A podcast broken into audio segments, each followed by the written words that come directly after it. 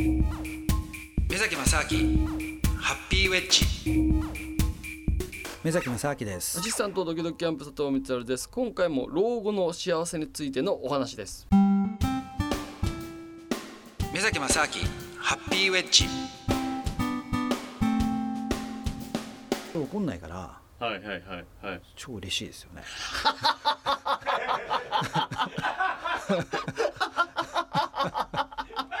あ、まあ、超嬉しい。嬉しいしあと最悪それが起こっても頭の中でもできてるから一回シミュレーションされてるから多分ね思ってるほど悲しくないんですよ。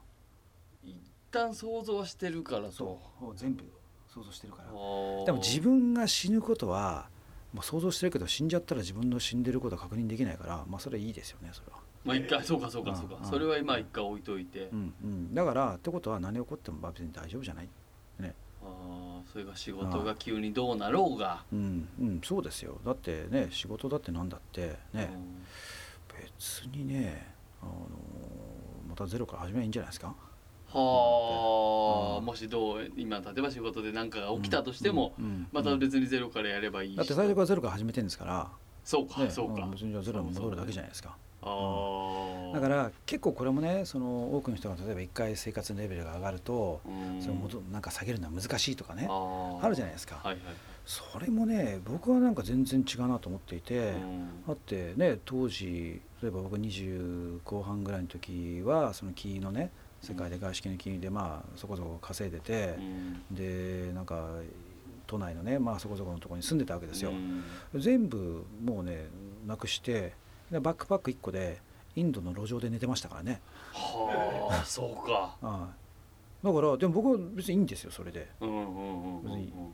だからかといって別にそのお金のかかるものとかそのすごくなんだろうななんかあの高価なものが嫌いなわけじゃないんですよ別に、はいはい、だけど別になあったらあったでいいし、うん、なかったらなかったでも別にそれはね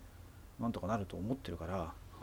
あとずっとそれがじゃあインドの路上で一生そこにいろって言われちゃうとそれは苦痛になると思うんですよ、でも自ら別にそれを選んで行ってやってるだけだから、うん、別にそんなの全然耐えられるしだからそのでそのでも何でしょうね。その恐れとかっていうのは要するに現状あるものを失うかもしれないっていう恐れだと思うんですよ多分。今の生活レベルが下がっちゃったらどうしようとか、はいはい、下がったっていいじゃないですか。それはそれでなんとかなるじゃねえかっていう、うん。うん、だってね別に死なないですからね。そこが根底あるかもしれないですね。死ぬうん、死ぬわけじゃねえじゃねえかっていうか。それもあるしまあでも別にじゃあ死んじゃったら死んじゃうんだから別にそれはそれでいいんじゃないですか。死ぬ時は死ぬしっていう。死ぬし。でね例えば僕ねその今の会社始める前とかも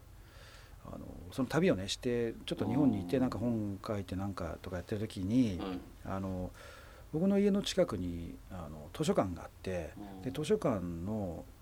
下にちょっとしたその、まあ、大きな天井と広場みたいなとこあるんですよ。でそこにあの夏になるとやっぱねあのホームレスの人たちがたくさん寝てるんですよね。で毎日だからそこをこう通って見てたんですけども、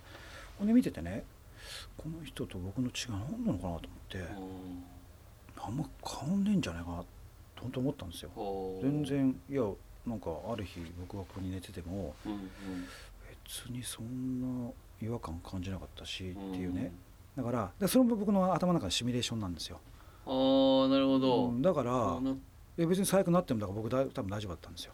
そこで普通に寝てたと思いますよ。それはそれでね、っていうだから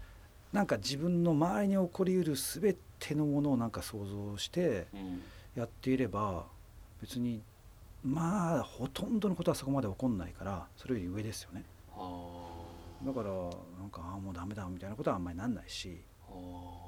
あと例えばそうですねじゃあ金銭的なことにしても、そのなんだろうな最悪ですよ。例えばまあ別に自分と家族がなんか上をしのぐぐらいは別に稼げんじゃねえとかって思いますけどね。なんかやれば。まあなんかしらね。それは分かんないですけど、だってまあそれがね五体満足じゃなかっったっていうもうなんか病気になっちゃったりとかね、入院しちゃったりっていうのはこれはまあダメですけど、だから当然その、まあ、先ほどねおっしゃったみたいにその健康管理っていうのはやっぱ絶対しなきゃいけないっていうのはあると思うんですけども、でも少なくともそれがある程度健康だっていう前提であれば、まあでも健康って言っても例えばですよそのまあ足が動かないとか、半身不随ぐらいになっても、まあ、一応頭と口さえななんとかなればラジオできんじゃないですか。あまあまあそうですね。とか。だからなんなんとかなると思うんですよ。なんかなるんだ。うん。と思いますけどね。ああじゃあだからそのだから必要以上に不安だ不安だ心配だ心配だって言ってることがちょっともうもったいないというか、うん、そんなことそういう必要もないっていうことなんです。えだから佐藤さんも例えばねそういう最悪のことを想定するというか、例えばですよ。じゃどうやったらあの何何をすれば生きていけるかなとかって想像してみればいいじゃないですか。だって今今仕事全部なくなっちゃいましたと。なくなった時に、うん、だけどでもそのね例えば自分の家があるとかなんとかっていうのもね、うん、なのじゃもう売っちゃうと、はい、売って、ね、そうですね。そう。で別に住む場所ってどこだっていいわけじゃないですかそんなの、まあまあ、ね、実家に行くかとか分かんないですけど。まあまあまあね、まあまあそういうのもまあオプションオプションがあればそれでそれでいいと思いますし、はい、じゃあそれで終わりじゃないですか。あまあまあそうですね。でまあそうか、うん、なんなんかしらアルバイトをしながらこう。そう立て直すというか、うん、でそのアルバイトをした時に、うん、そこで、えーと、ある程度の結果を出す自信もないんですか？あまあでもそうか。その業業種にもよるけど自分ができるようなこと得意なこととかをねやれば、うんある程度ねそのちゃんと結果を出せるもちろん。それもそうなんですけども、ね、ほら仕事っていろんな仕事があるじゃないですけど、はい、レベルの仕事が、例えばその自分の得意なことを使ってより高付加価値を出す仕事の場合とあとはそうじゃなくてそこはあんまり問われなくて与えられたことだけをルーティンのようにそう作業としてバンバンやると、これだったら多分できますよね。もう頑張ればいいだけですからね。うん、トートに行ってやってりゃいいだけですから、はい、給料はそんな高くないかもしれないけど、でもそれでも多分生活できるじゃないですか。もうそれだけやってれば、ねはい、多分ね。うん、うん、でいいじゃないですか。そうかそうか。それでまあそうですよね。その想像しておけば、ね、いやあなんだ最悪大丈夫じゃんって思うといかないですかそこまで大体。そうか。うん、だからよくあるほらあのマーフィーの法則じゃないけども、うんうんうん、なんか失敗するんじゃないかな失敗するんじゃねえかなとか思ってると大体失敗するんですよ。でも本当に乗ってる時っていうのは失敗するなんてことは想像しないですから。なるほどね。うんだからもう成功することしか考えてなくてあだからどんどんどん成功していくみたいなことってあると思うんですよね。だけどでも最悪でもなんでそこまでじゃあ考えなくていいかっていうと一回失敗したこと考えてでも失敗してもこれ大丈夫だと思ったら怖くなくなるから、要するに恐怖心さえなければ考える必要ないんですよって。ね、大体恐怖心があるとそれによって体が緊張して、ね、それによってストレスになってさらにそれによって頭の働きが弱くなるし実力も出せなくなってっていう堂々巡りでどんどんどんどん。でその恐怖の思っていた通りのシナリオにシナリオにどんどん自分が入っていっちゃうっていう、ね、そのネガティブサイクルですよね、はい、だから最初からじゃあったら一番最悪なのはもう想定しちゃって、はい、想像していやでもあここまで来てももう大丈夫じゃんっていうふうにね、うん、思ったらあじゃあ考えるのやめよう。じゃあもっとポジティブなこと考えてやろうじゃあどう思った？どう思った？これやったらこうなっちゃうんじゃないか？とかね。考えておすっげえいけそうじゃん。とか。であとはもっとだからその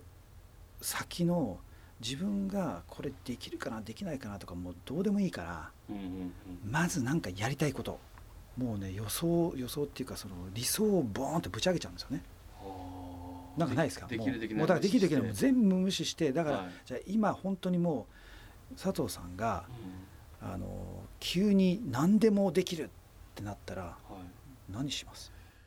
僕はあの、まあ、地元で仕事をする生活にしたいなってずっと考えてて、今町田なんですけど、だからあのもうすごくないんですけど町田の地元で、例えばこういうちょっと喋る仕事とかをもうやってなんていうかその生活をするっていうのは一個最近ずっと考えてることですね。町田のラジオ局を自分で作ってとか分かんないですけどでそこで仕事するとか。それはななんで今ややってないんですか？町田にラジオ局がないからですかね。